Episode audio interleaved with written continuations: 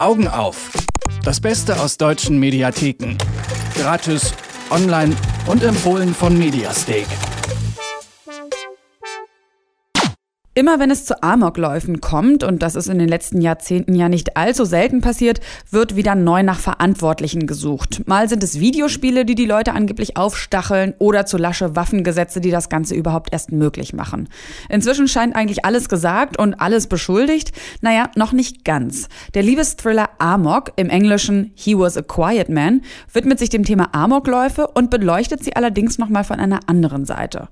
Es gibt aber auch leichtere Kost diese Woche in den Mediatheken zu sehen. Und zwar eine zweiteilige Doku, Madagaskar heißt sie, und nimmt einen genau dorthin auch mit, in die schöne, skurrile Welt der Tiere, die dort noch recht abgeschottet vor der Küste Ostafrikas leben.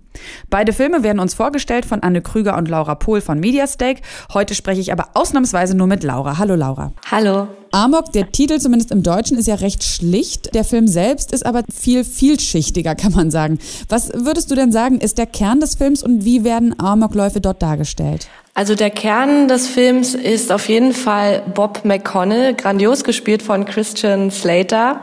Und es geht um ihn und sein Leben. Also um das mal kurz zu erklären, Bob ist wirklich ein Verlierertyp, wie man ihn sich so vorstellt. Also er lebt einsam und sozial isoliert ist ein bisschen zu unsicher und ungeschickt und ja, ein bisschen zu wenig attraktiv, würde ich jetzt mal sagen, und findet sich in unserer oberflächlichen Welt eigentlich gar nicht zurecht, ist Außenseiter. Um ihn geht es und darum, wie sein Alltag im Bürojob und auch in seinem Privatleben aussieht. Irgendwann wird es Bob zu viel und er beschließt, diesen ganzen Ungerechtigkeiten, die ihm widerfahren, ein Ende zu setzen. Und kreiert der Film dann also so ein bisschen fast Verständnis für die Täter, also für die Amokläufer? Würdest du sagen? Naja, man ist natürlich auf seiner Seite. Man bekommt mit, wie er tagtäglich von seinen Kollegen schikaniert wird und von seiner Nachbarin genervt wird. Eigentlich ist er ja wirklich ein ganz netter, lieber Typ.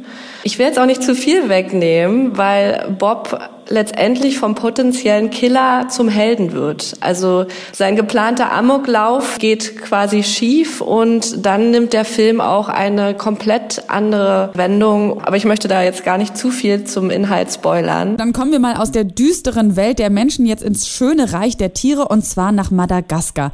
In der Doku zwei Teile hat sie, geht es ja um Madagaskars Tierwelt. Was ist denn an der Tierwelt dort so besonders, würdest du sagen? Ja, die Tiere, die auf Madagaskar vorkommen, sind wirklich skurril und besonders. Über 80 Prozent der Arten leben nirgendwo sonst auf der Erde als auf Madagaskar. Und das liegt daran, dass die Insel im Indischen Ozean seit Jahrmillionen isoliert war und somit konnte sich wirklich eine einzigartige Flora und Fauna entfalten. Und in der Dokumentation wird es sehr schön gesagt, das ist quasi ein Versuchslabor der Evolution. Madagaskar gehört auch zu einer der ältesten Inseln der Erde. Das wusste ich zum Beispiel auch nicht. Und somit kommt es, dass da wirklich Tiere leben, die aussehen wie von einem anderen Stern. Also zum Beispiel der Giraffenhalskäfer. Man kann sich vorstellen, warum er so heißt. Er hat einen sehr langen Hals. Dann gibt es dort auch ein winziges Chamäleon. Das ist wirklich nur so groß wie eine Ameise. Es ist ja öfters so, dass skurrile Tiere jetzt nicht unbedingt besonders schön sind. Also den Giraffenhalskäfer stelle ich mir jetzt irgendwie auch nicht als besonders kuscheliges Exemplar vor. Gibt es denn noch andere besonders, ja, besonders bizarre Tiere und sind die dann auch vielleicht ein bisschen schöner? Ob sie jetzt bizarr sind, würde ich nicht sagen, weil wir stammen von ihnen ab. Aber die Lemuren sind Tiere, die nur auf Madagaskar vorkommen.